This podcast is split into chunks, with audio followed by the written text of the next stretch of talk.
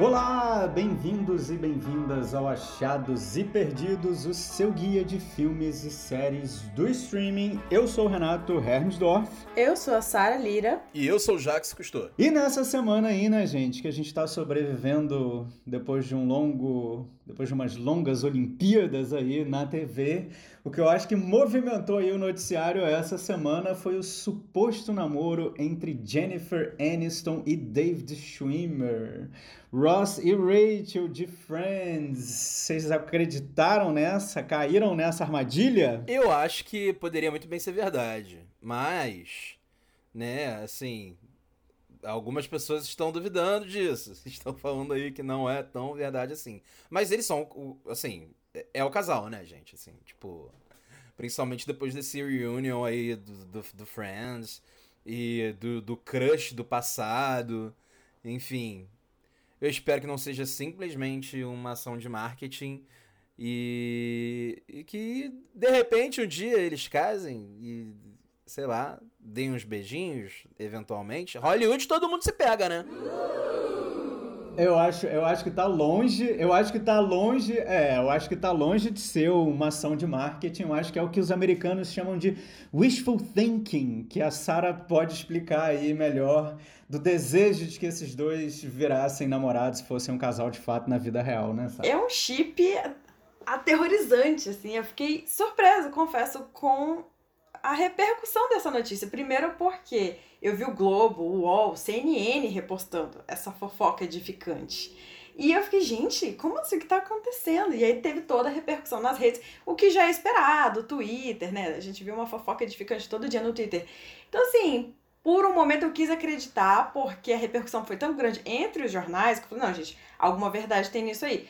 Mas ao mesmo tempo eu vi que tava todo mundo tirando de uma fonte chamada Closer, uma revista britânica que ninguém nunca nem ouviu falar, sabe? E é muito oportuno que isso tenha vindo justamente depois do especial ter sido lançado, em que eles admitem um crush de 30 anos atrás. Se fosse para ter dado os beijinhos, eu acho que já teriam dado. Inclusive, acho que deram, porque aquele papinho de ah, a gente nunca teve nada porque nós dois estávamos sempre em relacionamentos. Eu não comprei muito aquilo, não. Acho que eles devem ter dado uns pegas sim. Mas, sabe, 30 anos depois, eu não, eu não vejo isso acontecendo, assim, do nada de novo. Mas, quem sabe, né? Eu acho que a galera tá aí no direito de chipar. Olha, eu acredito que pode ter, sim, em algum momento rolado essa questão do relacionamento, porque vamos lembrar que Dona Jennifer Aniston foi casada com ninguém mais, ninguém menos que o gostoso Brad Pitt, né? Enfim, assim, desculpa para quem é fã do David Schwimmer, mas não tem nem concorrência num momento desse. Pode ser que hoje seja outro papo, mas na época de Friends, é, assim, sei lá. O que, que, você acha, Renato? Acho maldade da sua parte, Jax. Você tá sendo muito maldoso.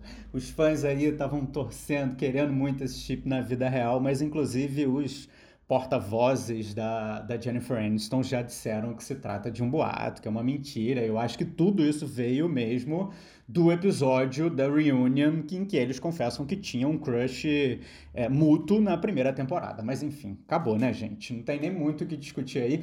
Eu posso propor aqui, no nosso momento ok, ok, Nelson Rubens, que a gente fale de outro casal, que é um casal real, esse sim assumido, que é o filho do Ed Murphy namorando a filha do Martin Lawrence. Isso eu acho genial, gente. Eu não sabia desse namoro. Quando você, quando você falou desse casal real, eu achei que você ia falar de Jennifer Lopez e Ben Affleck, que voltaram com tudo agora, né?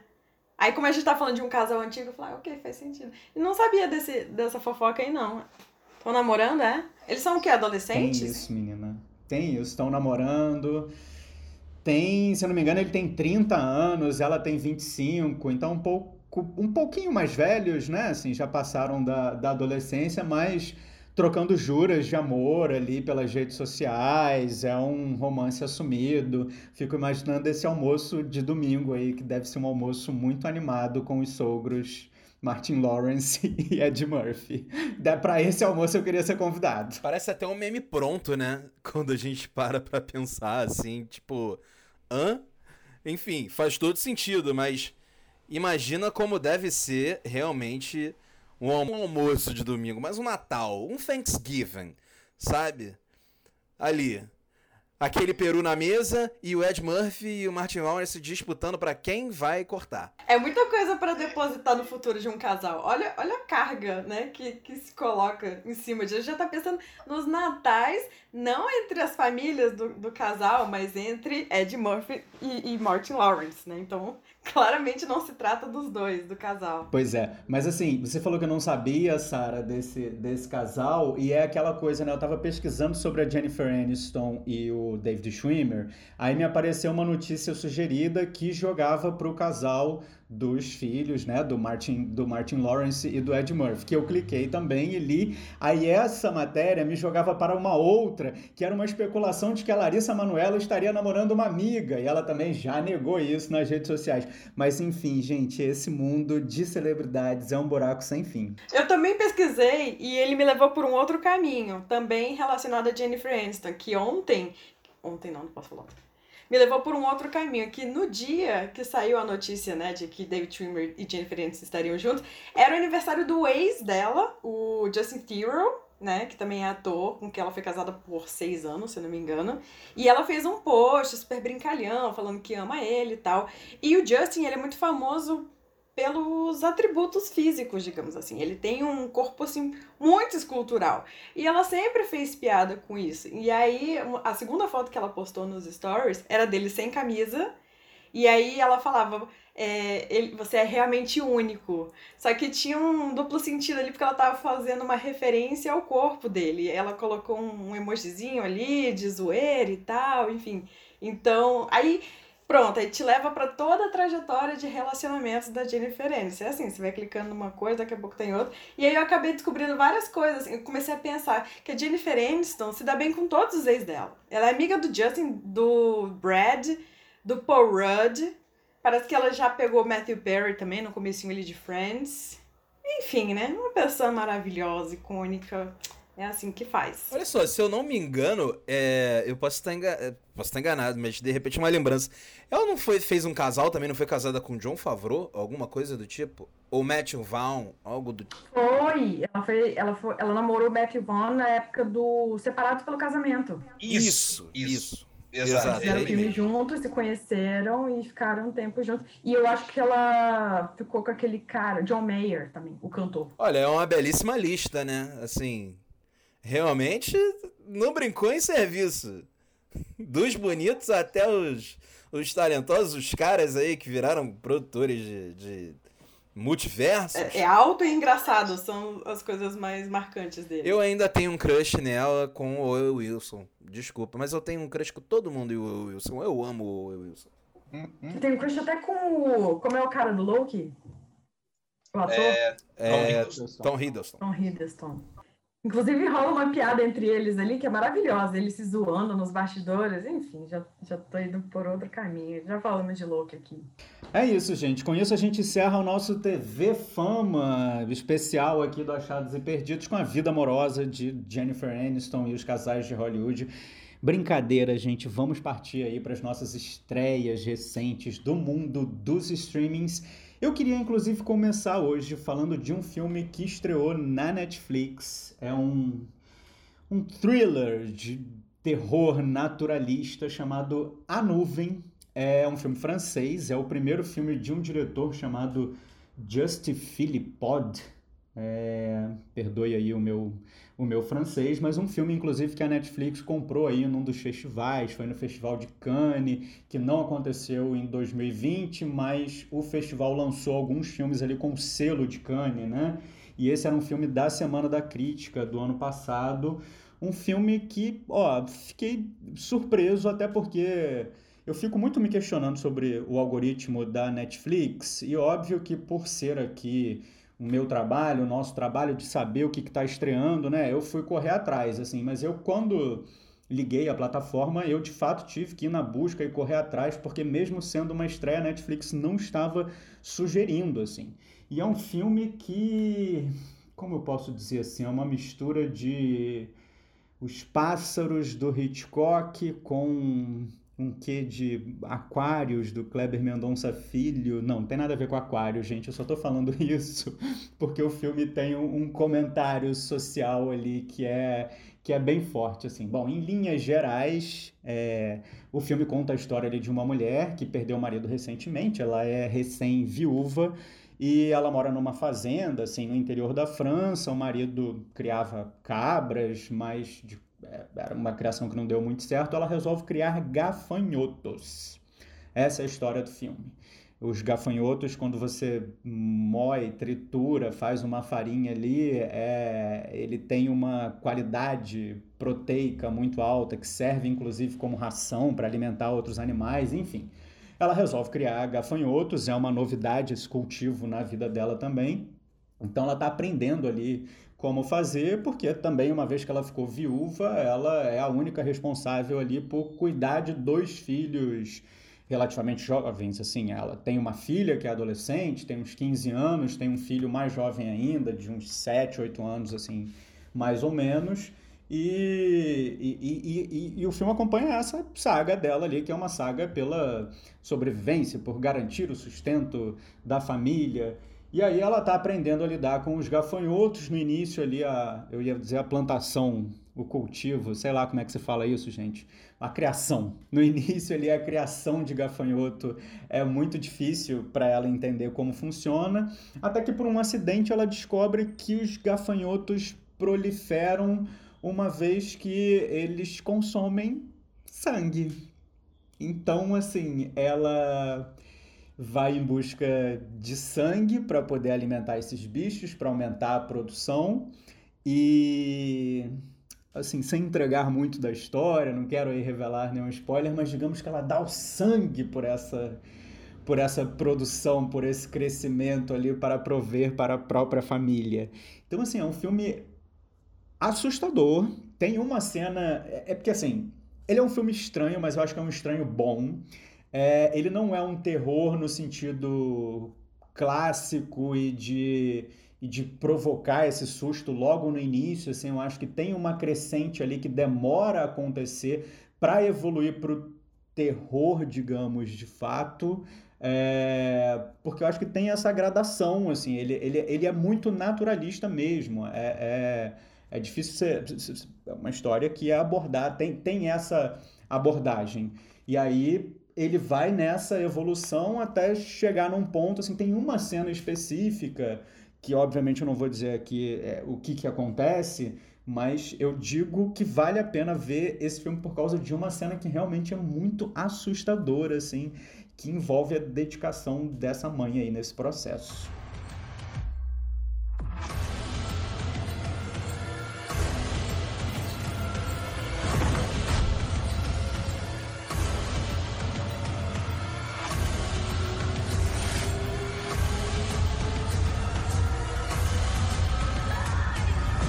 A gente tá se olhando com uma cara de que filme é esse, minha gente? Quando você fala de pássaros com aquários e aí depois começa a falar da mulher dando sangue pros gafanhotos. Olha, não, eu vou te dizer que assim, Aquários foi forçar uma barra. Aquários foi forçar uma barra no sentido de ser essa mulher protagonista que tá ali lutando pelo que ela acredita. Mas o lance da crescente em relação a pássaros, achei que bate mesmo, né? Porque Pássaros parece um filme que nada tá acontecendo. E de repente você fica assim, gente, o que filme é esse, né? É assustador, né? E tem todo um trabalho de som ali também, com, com os gafanhotos, com o barulho que os gafanhotos fazem, é, que também é muito, é, é, muito envolvente, assim. Eu acho que o filme, é, essa é uma boa palavra para ele, assim. Você fica muito envolvido com, com essa história, com a história dessa mãe, assim. E é raro, né? É raro ver um terror nesse lugar, assim, no mainstream. Talvez por isso que a Netflix não. A Netflix está empurrando aí outras. empurra as produções né, mais populares. Por isso que é mais difícil encontrar essas até. Mas sendo uma estreia, né? Um, um, um filme que foi comprado num festival, deviam realmente, de fato, colocar esse filme mais fácil de ser acessado aí para as pessoas. Se chama A Nuvem. Tá aí na Netflix, gente. Isso que você falou sobre a Netflix ser difícil achar até uma produção da Netflix. É intrigante para mim porque a Netflix ela desenvolveu um layout que é basicamente para sugerir é, linhas e linhas de produções próprias. Então você tem ali o, o, sei lá, últimos lançamentos, aí depois tem os 10 mais vistos, que geralmente é tudo Netflix.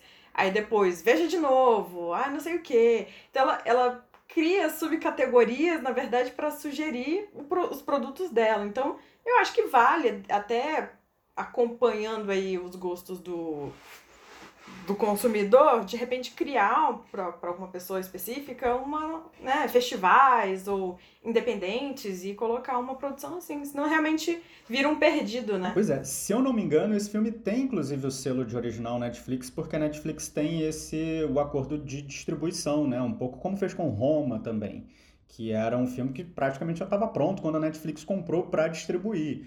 Então eu acho que, é, não me lembro agora exatamente, mas eu acho que tem o selo de original Netflix. E mesmo assim, o que eles querem que a gente veja é La Caça de Papel, né? É, Stranger Things são sempre. Aparece muito para mim também brincando com fogo. Netflix acha que eu gosto de reality. Netflix estiver me ouvindo, até gosto, mas não necessariamente desses, entendeu? Então, assim, eles empurram sempre as mesmas, né? Então, esse, de uma certa maneira, tá um pouco escondido ali o que é muito estranho por ser uma produção com a distribuição deles, que é muito recente, inclusive acabou de ser lançada, né?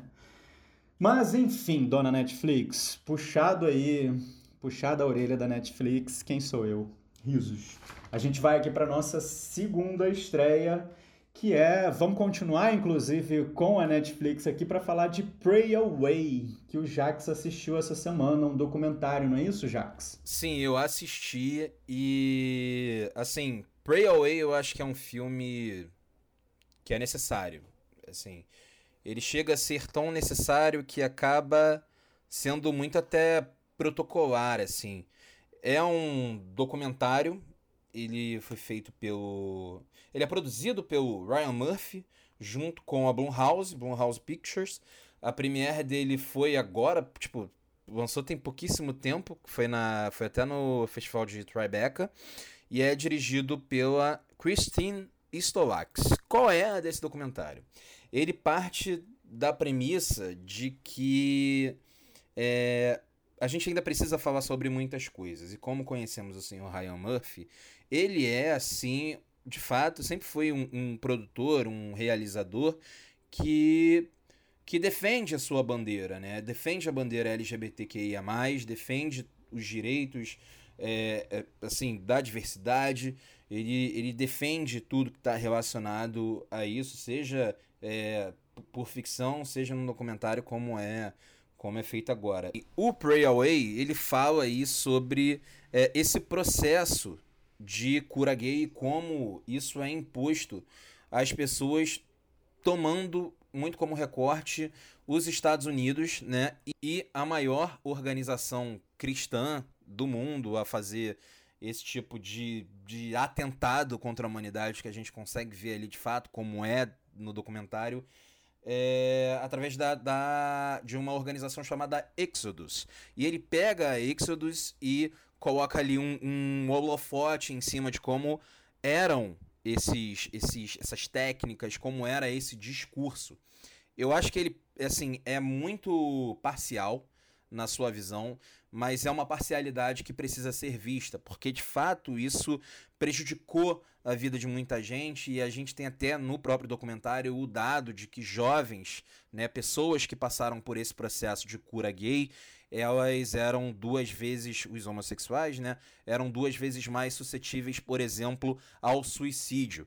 Daí a gente é, ap é apresentado a alguns personagens, né, muito, de, como eu já disse, de forma é, parcial, é, em, em que eles falam como era o processo, é, as consequências disso e como boa parte deles, a maior parte dos personagens que estão do filme, não conseguiram ser de fato convertidos, mesmo estando lá dentro, mesmo defendendo é, esse discurso né, religioso. É, eu espero inclusive que o filme deixe claro que não existe esse tipo de coisa que se chama aí, muitas aspas, cura gay, né?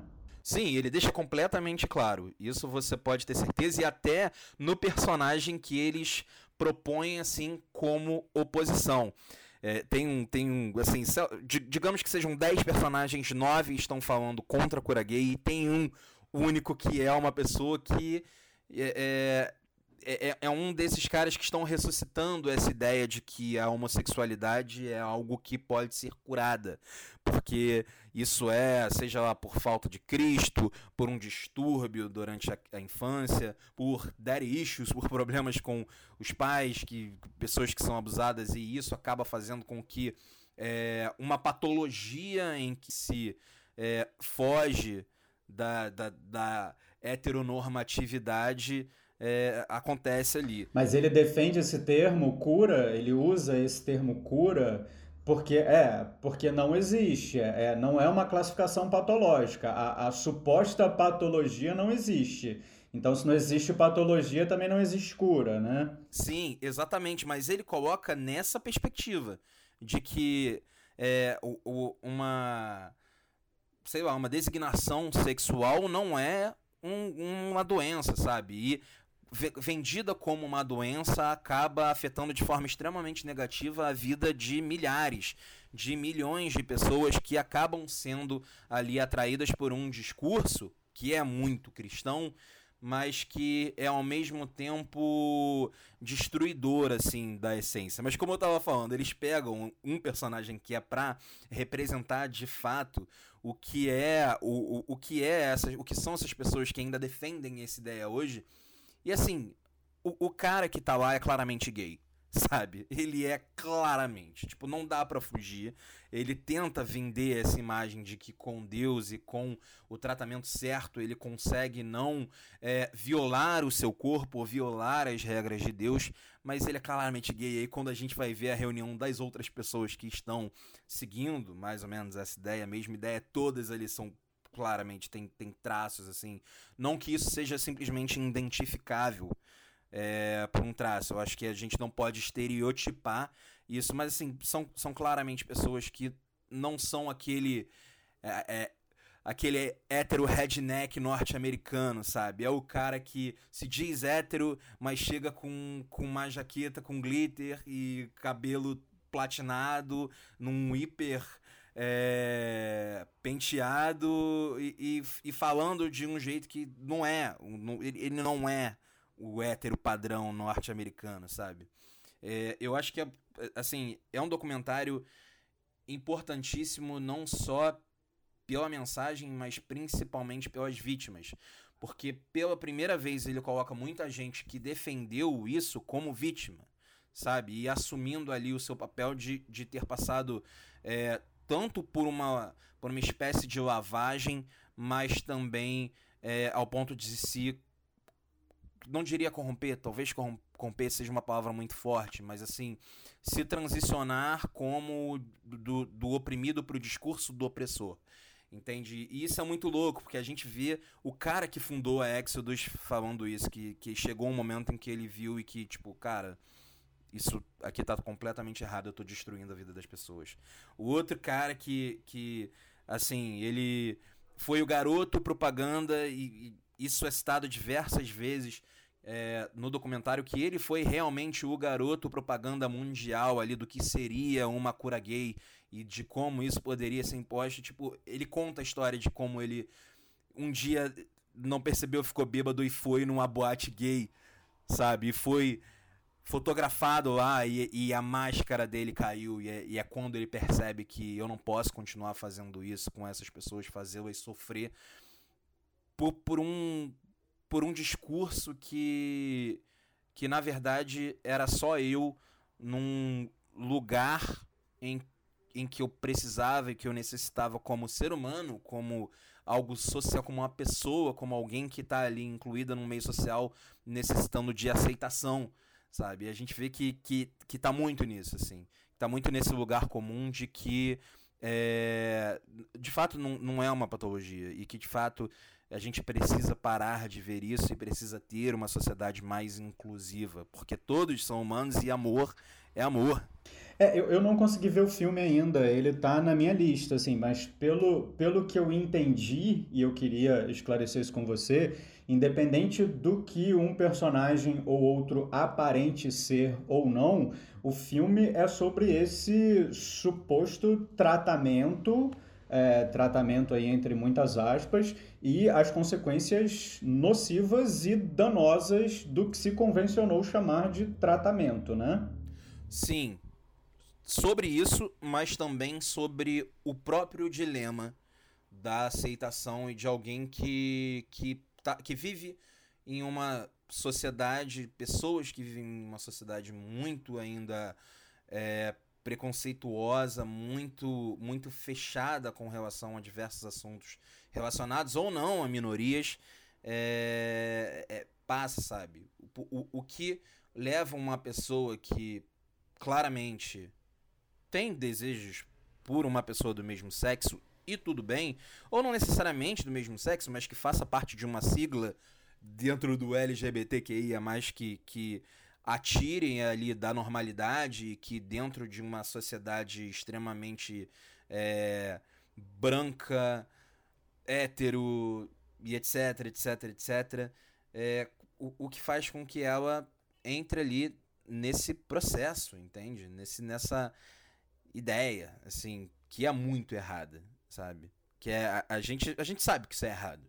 A gente estamos, pelo menos nós aqui que estamos falando sobre isso e os ouvintes do Achados e Perdidos, creio eu, chegaram até aqui, eles sabem quais, quais são as nossas formas de pensar e a gente entende que sim, precisamos de uma de uma sociedade mais plural, precisamos de políticas afirmativas ou não, e o que não precisamos é de charlatões é, querendo dizer que o, o, a, a nossa forma de amar é errada. Sabe? Sendo gay, sendo da comunidade ou não. Eu sou heterossexual, mas eu entendo a importância de ter um documentário como esse, tratando uma ferida tão específica e expondo o, o, o, a instituição, expondo ali a estrutura que surge com isso. E que graças a Deus, digamos aí, chega, chega até a ser um trocadilho, porque é surge no, no, numa instituição cristã, graças a Deus, com o tempo foi diluída por entender que aquilo que estava fazendo, aquilo que pregava, essas ideias que defendia, ela, essas sim, completamente corrompidas e erradas. I was active in the gay community for 13 years. I was in it for six years, then struggled for five years before finding true freedom. It was 13 years for me. Four for me. We both walked away from it. I personally came out of the homosexual lifestyle. And we're just saying that if you want to change, there is a way to do it. I spent a lot of time thinking, how did I believe that? É isso então, gente. Pray Away, documentário disponível aí na Netflix, como o Jax falou, vamos aí adotar valores mais cristãos e menos religiosos no sentido de alguns preconceitos que permeiam em alguns lugares ainda, a gente sabe, né? Mudando de assunto completamente e mudando de plataforma, a gente vai para Mr. Corman, que está no Apple TV Plus. Essa é a sua escolha da semana, né, Sara? Essa é a minha escolha da semana. Acho que eu tava procurando alguma coisa assim também em outras plataformas, porque eu acho que o, o Apple TV Plus não, não vingou completamente aqui no Brasil. É uma impressão minha, né? Eu nunca parei realmente para ver dados. Então, de vez em quando eu dou uma chance ali para ver se tem alguma coisa que vai me, me pegar.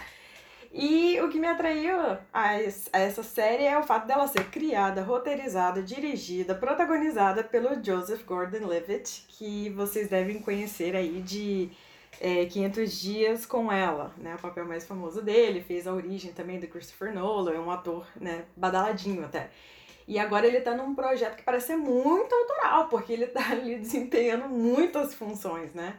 E, e eu sempre fico um pouco curiosa para saber o que, que essa pessoa tem a dizer, né? Ele tá saindo um pouco do mainstream para fazer uma coisa muito dele, então assim, que voz é essa o que, que ele tem a comunicar?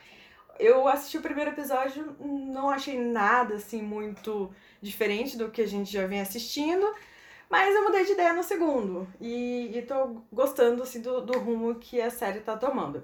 A trama é a seguinte: é um professor de 30 e poucos anos que dá aula numa escola pública para crianças de, da quinta série. E ele é todo politicamente correto, é aquele cara que na sala de aula menininha, assim, de, sei lá, 10 anos, já fala alguma coisa de feminismo e ele já fica assim, ai meu Deus, será que eu falei não sei o que e tal? Então, ele, fica, ele é muito ansioso, ele fica se torturando por algo que ele falou que pode não ter sido socialmente adequado, digamos assim. E, e aí ele vai e pergunta pra mãe dele se aquilo é um problema, fala com mulheres, enfim, ele é um pouco neurótico, mas é aquele cara que tá passando por um momento de, de querer sair da, dessa rotina mais banal. Ele gosta de ser professor, mas o sonho dele é ser músico, e ele já tentou ser músico, mas acabou optando por um emprego mais estável seguro, né, assim, atendendo as pressões familiares e sociais. Mas ele tá pensando em voltar, é o grande sonho da vida dele e tudo mais. Então ele tá um pouco dividido. E aí aquela história do millennial de 30 e poucos anos que não sabe o que fazer da vida, né? O cringe que a gente já tanto falou aqui. Então, por isso, no primeiro episódio, eu fiquei um pouco, ué, mas cadê o, o Chan, né? Assim, cadê a, o diferencial dessa série? Então, essa série, que até então parecia ser uma coisa mais levinha, né? Com umas pitadas de drama e humor ácido, dá uma volta e vai parar em outro lugar no segundo episódio. Por quê? Esse segundo episódio é ele tendo uma crise de ansiedade, uma crise de pânico, na verdade, pela primeira vez. E ele passa o episódio inteiro tendo essa crise de pânico. E ele não sabe o que fazer, ele não sabe identificar o que ele está sentindo, não sabe que nome dar a isso, a quem recorrer ele tenta marcar um, médico, um médico por telefone que só pode atendê-lo daqui a dois meses. Aí ele tem uma outra alternativa, mas o plano de saúde não cobre. Ele tenta falar com os amigos, os amigos meio que acham que é uma bobeira, que é não sei o que, não, você tá chateado com tal coisa. Então é muito angustiante. Eu tive que parar esse episódio no meio e voltar depois, porque eu fui ficando agoniada só de ver ele passando por aquilo e não, não ter a quem recorrer as pessoas mais próximas, as instituições que teoricamente estão aqui para nos né, apoiar em situações é, desse tipo, e ele vai passando por isso. E aí a série começa a brincar com algumas linguagens também, a maneira como. É, é, um, é um episódio totalmente silencioso. E quando a crise ataca, vem tipo um, um gongo, assim, um, eu nem sei explicar como que é o, o, barulho, mas é um barulho muito angustiante. E aí a gente percebe que quando toca esse, esse sinal é porque teve algum gatilho para alguma coisa. E aí ele começa a ter dificuldade de respirar, enfim, e, e, pode ser em qualquer lugar. Ele tá no meio da sala de aula, ele tem isso, ele tá dirigindo, ele tem isso. Então é muito real. Eu acho que o que ele quer dizer não é só uma questão profissional, mas dessa figura do, do, de 30 e poucos anos do millennium em todo esse ambiente assim opressivo, de pressão em todos os sentidos, né? Porque acho que a nossa geração tem muito essa coisa de se sentir especial, de achar que a gente tem que mudar o mundo e que a gente, sabe, tem que trabalhar com coisas criativas e inovadoras e revolucionar, porque a gente viveu num ambiente em que muitas coisas mudaram, né? Então ele tá tentando lidar com isso. E eu acho que a série vai por esse caminho, assim, de, de realmente ser mais um estudo de personagem e não tanto uma série focada em tramas e reviravoltas e um caso amoroso ali com um problema profissional aqui. Eu acho que é mais sobre ele mesmo, sabe? Sobre ele se descobrindo e tentando lidar com essas questões do dia a dia. E pelo que eu estou entendendo, um personagem muito contemporâneo mesmo. Você começou a falar, eu fiquei pensando se ele não estava preocupado com cancelamento. E não cancelamento necessariamente nas redes sociais, não é disso que eu estou falando, mas de alguém que de repente se vê ali com, com usando de dedos para com a preocupação de não ofender alguém, por exemplo, daí ter essa discussão com a mãe. É, tem a ver com isso também, com esse é, esse pisar de ovos aí, que é uma boa coisa, a gente não, não tá aqui nem quer ofender ninguém, obviamente. É exatamente isso, ele nem tá nas redes sociais, ele é meio que contra no sentido assim, de ele não gosta de se expor nas redes sociais, mas ele é um professor, ele é um cara que, que ensina crianças, então ele tem uma preocupação, e como as coisas mudam muito rápido, até os termos, as maneiras, porque às vezes assim, gente, a gente tem um, um discurso problemático porque a pessoa acredita naquilo, que é errado, ou a gente tem uma pessoa que acredita na coisa certa, mas ainda reproduz muitas coisas com as palavras erradas. Mesmo ela, ela, tendo boas intenções, ela ainda usa alguns termos que não são mais usados, algumas palavras que não são mais usadas. Então eu acho que a preocupação dele é essa, de, de não estar tá acompanhando o mundo em que ele está vivendo. E na hora que ele vai falar de um acontecimento histórico na aula dele, ele fala de uma líder, é, uma líder mulher, uma líder feminina. E o que a criança questiona é por que, que você disse que uma líder feminina não disse só que ela é uma líder? E ele se enrola todo para tentar pensar por que, que ele falou uma líder feminina. Aí ele fala, não, porque naquela época, não sei o que e tal, era, a coisa era muito injusta, não sei o que. Aí ela fala para ele, ainda é, ainda é muito injusto para as mulheres em cargos de liderança. Então, assim, menina de 10 anos, sabe? E ele, é verdade, mas é sempre importante ressaltar isso, por isso que eu falei. Então ele fica, sabe, tentando mesmo saber como se portar nesse mundo. A preocupação dele é de não estar tá mais acompanhando. Eu acho que a ansiedade dele vem disso, né? Claro que assim, eles estão liberando dois episódios por semana.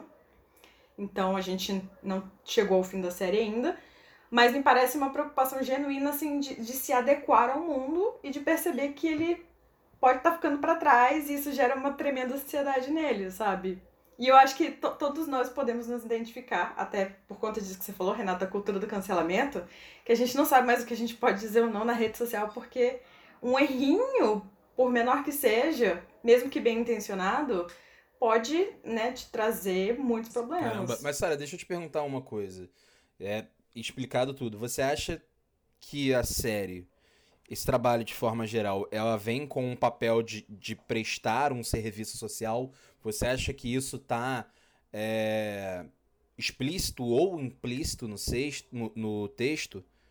Assim, é a, a, aquela intenção de, de trazer. Pro, vai trazer problematização por si só, tudo que você explicou. Mas você acha que o objetivo principal de se criar uma série como essa, é, pelas mãos de, de um cara que vai estar em evidência, onde estiver por ser quem é hoje no mercado, né? E assim, você acha que, que ela vem com esse papel ou é mais a, a história de um, de um criador que quer simplesmente contar uma história? Não, eu acho que vem mesmo de, de uma conscientização porque também é um cara de. É um cara branco, hétero, de classe média alta que mora em Los Angeles. Então ele tá no topo do privilégio, em todos os sentidos. E, e ele tá fazendo esse trabalho, assim, o personagem, e o ator talvez também esteja passando por algum tipo de processo. Ator não, né? Porque ele faz tudo, gente. Então, o autor, digamos assim, também esteja passando por um processo e queira trazer isso até pra bolha dele, pra para os atores de Hollywood, para outras pessoas de 30 e poucos anos ali, que a gente sabe que Los Angeles é conhecida por ser uma cidade muito alienada, assim, as pessoas focam muito na beleza, no glamour de Hollywood, e no primeiro episódio a gente já vê isso, que ele vai para uma festa, a menina é uma atriz, assim, alguma coisa do tipo, e acha fantástico ele ser professor, porque ele é comum, digamos, assim, o homem comum, sabe? Umas coisas assim. Então eu acho que o fato de ser em Los Angeles, o fato de, de ser ele quem é, um cara que é, não só engajado com filmes, mas com música também. A gente sabe que ele ficou até famoso com um vídeo na internet com que ele toca com a Zoe de Chanel. Então ele, ele é um cara artisticamente engajado. Eu acho que tem um pouco dos dois, para ser sincera, Jax. Traz o lado da conscientização e o lado pessoal também de, de trazer isso para a geração dele, sabe? Pro, pro meio dele. I want everyone to answer this question, all right? I'll give you a second to think about it. Now, raise your hand if you think you're a lucky person. Just Ramon. Okay, raise your hand if you think you're unlucky. Got it. Okay, you can put your hands down. What about you, Mr. Corman? What's that? You didn't raise your hand. Me? Uh, no, I. I mean, I feel like a lucky person. La, la, la, I'm having anxiety or panic or something, both. Maravilha, é isso. Mr. Corman disponível no Apple TV Plus. Quando você começou a falar, Sara, eu fiquei me lembrando assim que eu tenho uma regra que eu nunca abandono uma série no primeiro episódio. Porque eu acho que geralmente o primeiro episódio, o piloto, em geral, ele é mais abrangente, assim. Ele é ele é um pouco, ele se permite ali um pouco mais de ser um lugar comum para pegar o maior público possível para jogar para o segundo e aí a história engatar. Eu me lembro que eu tive essa sensação com Fleabag, assim, que eu vi o primeiro Fleabag e fiquei, ah, ok, normalzinha.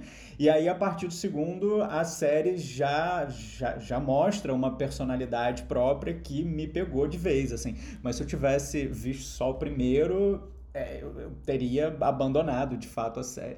Então, assim, crianças. E você termina Fleabag achando uma das melhores coisas que você já viu em toda a sua vida, né? Exatamente.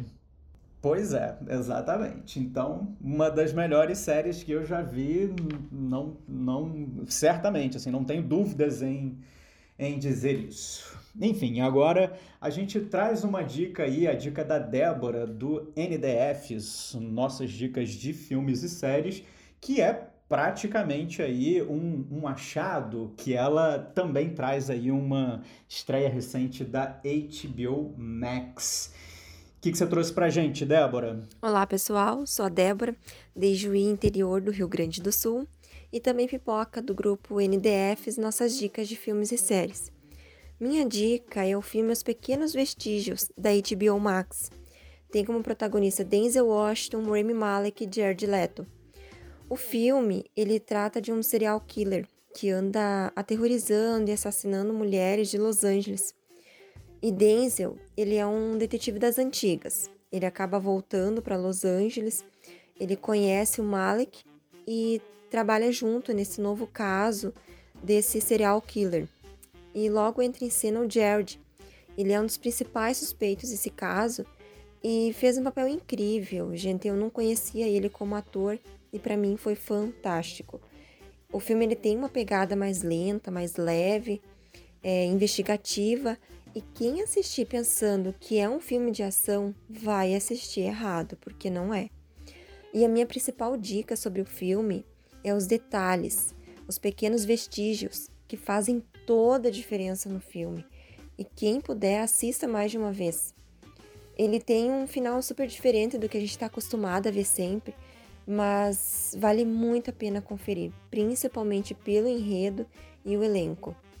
E é isso aí, gente. Quem quiser, aproveita a dica e aproveitar o final de semana para dar o play. Um abração. Cara, realmente aí, ó. Hiper obra. Coisa maravilhosa. Gente, Denzel Washington, né, num filme aí de investigação, Rami Malek. Cara, recomendadíssimo. Vejam lá, porque a gente sabe que nossas dicas de filmes e séries é sucesso sempre. Boa, é isso. Os Pequenos Vestígios na HBO Max. Vamos partir agora então para os nossos perdidos da semana? Vamos, com certeza, e eu posso começar, hein? Enfim, hoje eu vou trazer aí na mesma pegada de documentários que, enfim, quero, quero ser o primeiro a trazer aqui porque tem tempo nesse programa que eu não falo de documentário e para quem acompanha a gente já há muito tempo sabe que eu adoro falar de documentário e eu amo. Vou ter que puxar aqui na mesma pegada ali da crítica religiosa o maravilhoso, sensacional Wild Wild Country que Gente, vocês já, já, já ouviram falar do Osho, né? O Osho é aquela figura, aquele guru que tem frases maravilhosas que as pessoas tatuam pelo corpo e etc. Enfim, quando você vê o Wild Wild Country, você vê também que esse cara, ele não é exatamente esse santo que as pessoas sempre pensaram. Que, na verdade, o, o que ele fez mesmo foi uma seita muito, mas muito da bizarra. É, o documentário está na Netflix, ele é dividido em seis capítulos e conta aí a história da vida do Osho, né? E como ele criou uma, um, uma comunidade hippie, bizarra, hipercontroladora, religiosa, enfim, e tudo mais, naturista, sei lá, cara, é, é uma história louca, bizarra e real.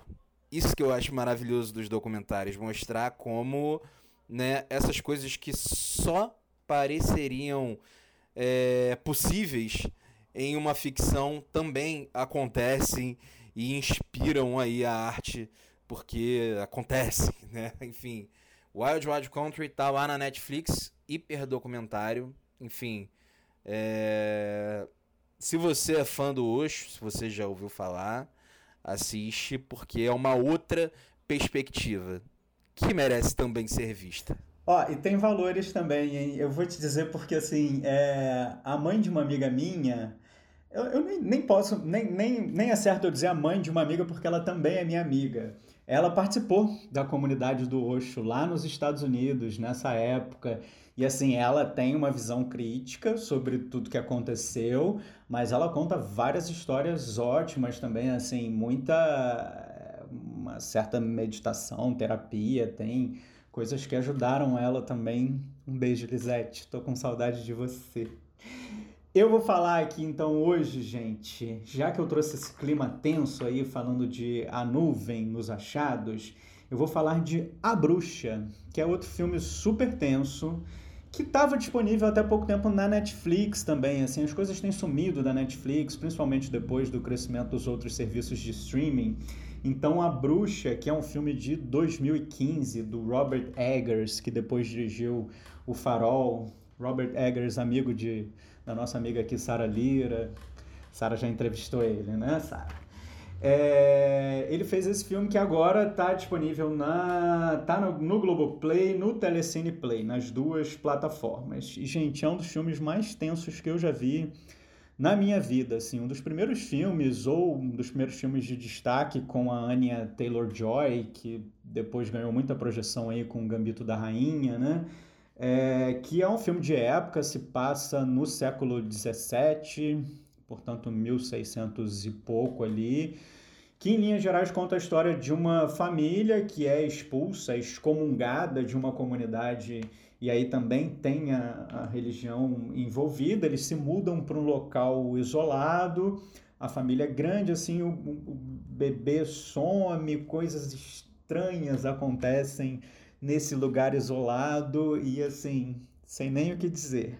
Basta, tem que sentir, tem que acompanhar, ver a experiência do, fi do filme. Eu tenho o meu Funko Pop, meu boneco Funko Pop preferido aqui em casa é o Bode Philip, que é um personagem desse filme e eu não vou dizer mais nada não. A Bruxa tá então no Globoplay, no Telecine Play. Assistam. E a gente começou aqui falando de, de Jennifer Aniston e, e a Sarah faz, faz questão aqui de terminar falando de Jennifer Aniston, é isso? Exatamente. Como eu disse antes da gente começar a gravar, quero só uma desculpa para falar da Jennifer Aniston. 80% do, do tempo estou falando de Jennifer Aniston, nos outros 20 estou esperando alguém falar de Jennifer Aniston para poder entrar na conversa de novo.